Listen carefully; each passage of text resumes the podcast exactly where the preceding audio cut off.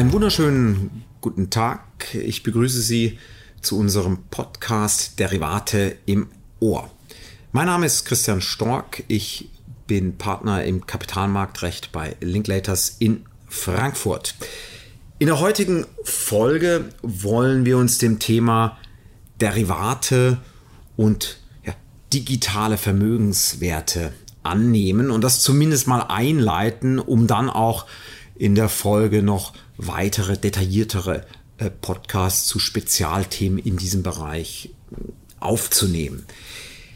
Digitale Assets, das ist so das Schlagwort und dann die Frage, ja, was, was ist das denn überhaupt? Und äh, da muss man vielleicht sagen, na, es ist ein großer Markt geworden und äh, wir schauen uns jetzt hier in erster Linie als digitale Assets die Kryptowährung, weil die das, das plastisch veranschaulichen, äh, was die eigentlich sind und insbesondere dann auch die typischen Derivate fragen, wie ich sie dann auch behandle im Rahmen meiner Funktion der Derivate. Das heißt, um es ganz klar zu unterscheiden, ich habe auf der einen Seite mein klassisches Derivat, sei es eine, eine, eine Option auf äh, eines dieser digitalen Assets und hier jetzt äh, für unsere Zwecke auf eine virtuelle Währung, sei es Bitcoin, Ether oder Ripple, was man immer man auch nimmt. Ein Markt, der ja schon weit über eine Billion Dollar äh, wert ist und der auch ja, massiv gehandelt wird an den, an den Börsen direkt oder eben auch ähm, an den entsprechenden ähm, Börsen, den klassischen Börsen, die in, äh, inzwischen dann auch Derivate, also ETFs oder eben ähm, Exchange Traded Derivatives aufgelegt äh, haben und natürlich dann ein sehr, sehr großer OTC-Markt mit Blick auf diese Assets ähm, auch be besteht.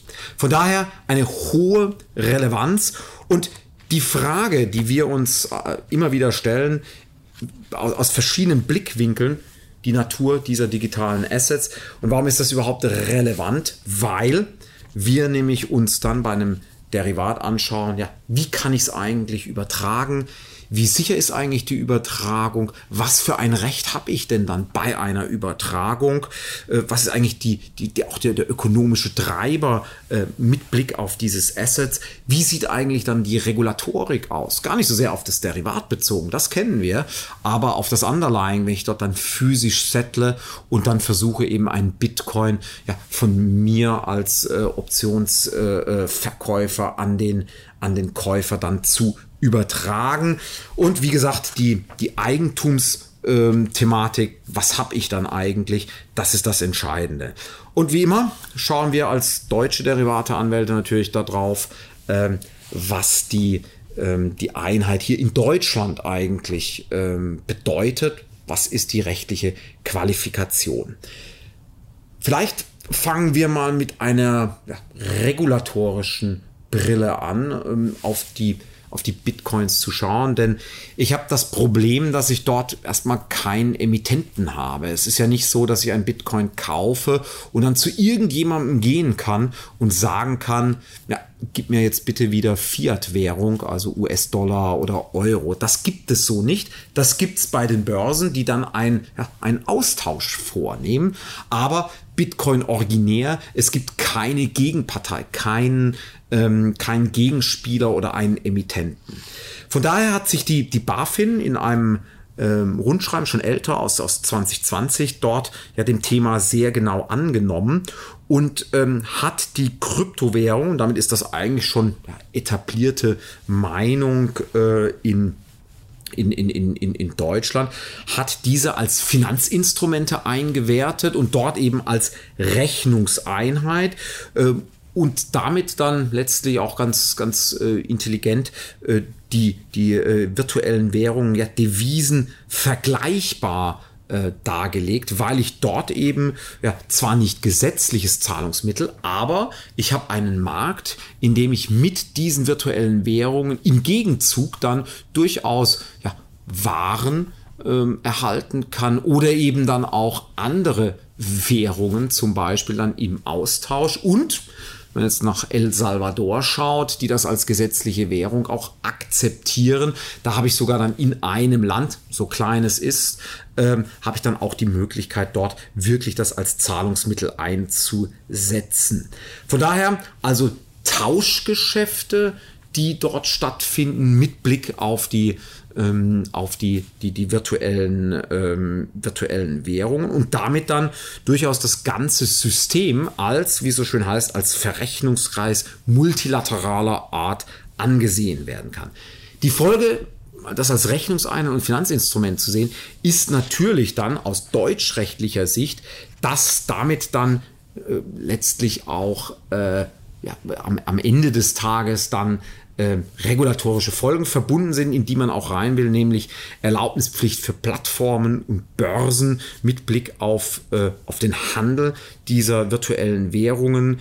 Ähm, genauso dann ähm, durchaus beim, bei Wechselstuben, wo ich also quasi den Tausch in klassische Währungen dann erfolgen kann, dort eben dann auch äh, entsprechend dann den, den, den Tatbestand des Eigenhandels im Sinne des KWGs erfüllt ist und damit ich dann diesen ganzen Bereich in ein, nach, aus deutschrechtlicher Sicht, in einen lizenzpflichtigen Tatbestand äh, bringe. Die Frage, was ist aber eine Rechnungseinheit? aus zivilrechtlicher Sicht, weil ich ja auch in einer Insolvenz einer meiner Gegenparteien entscheiden muss, kann ich ja, dieses Instrument dann äh, ja in der Insolvent dann auch entsprechend äh, auf die eine oder andere Seite zuschlagen, kann ich es aussondern, wenn ich Sicherheiten habe und wie verhält es sich damit. Und da muss man dann eben neben diesem, ja, äh, dieser regulatorischen Brille, die sehr stark eben die Lizenz und die Regulierung des Marktes im Blick hat, muss man dann eben auch eine die zivilrechtliche Brille auch, ähm, sich anschauen. Und dort ist äh, nach unserer Einschätzung und auch da wieder ist meine oder unsere als Haus unsere Meinung, ähm, die natürlich äh, richtig und falsch sein kann. Es gibt keine wirklich Gerichtsentscheidung dazu, aber ähm, unsere Meinung ist da, das Ganze als einen sogenannten sonstigen Gegenstand äh, im Sinne des BGBs zu formulieren. Denn das ist ein Begriff, der sehr weit ist, ja, Gegenstand habe ich eigentlich natürlich nicht, ist digital,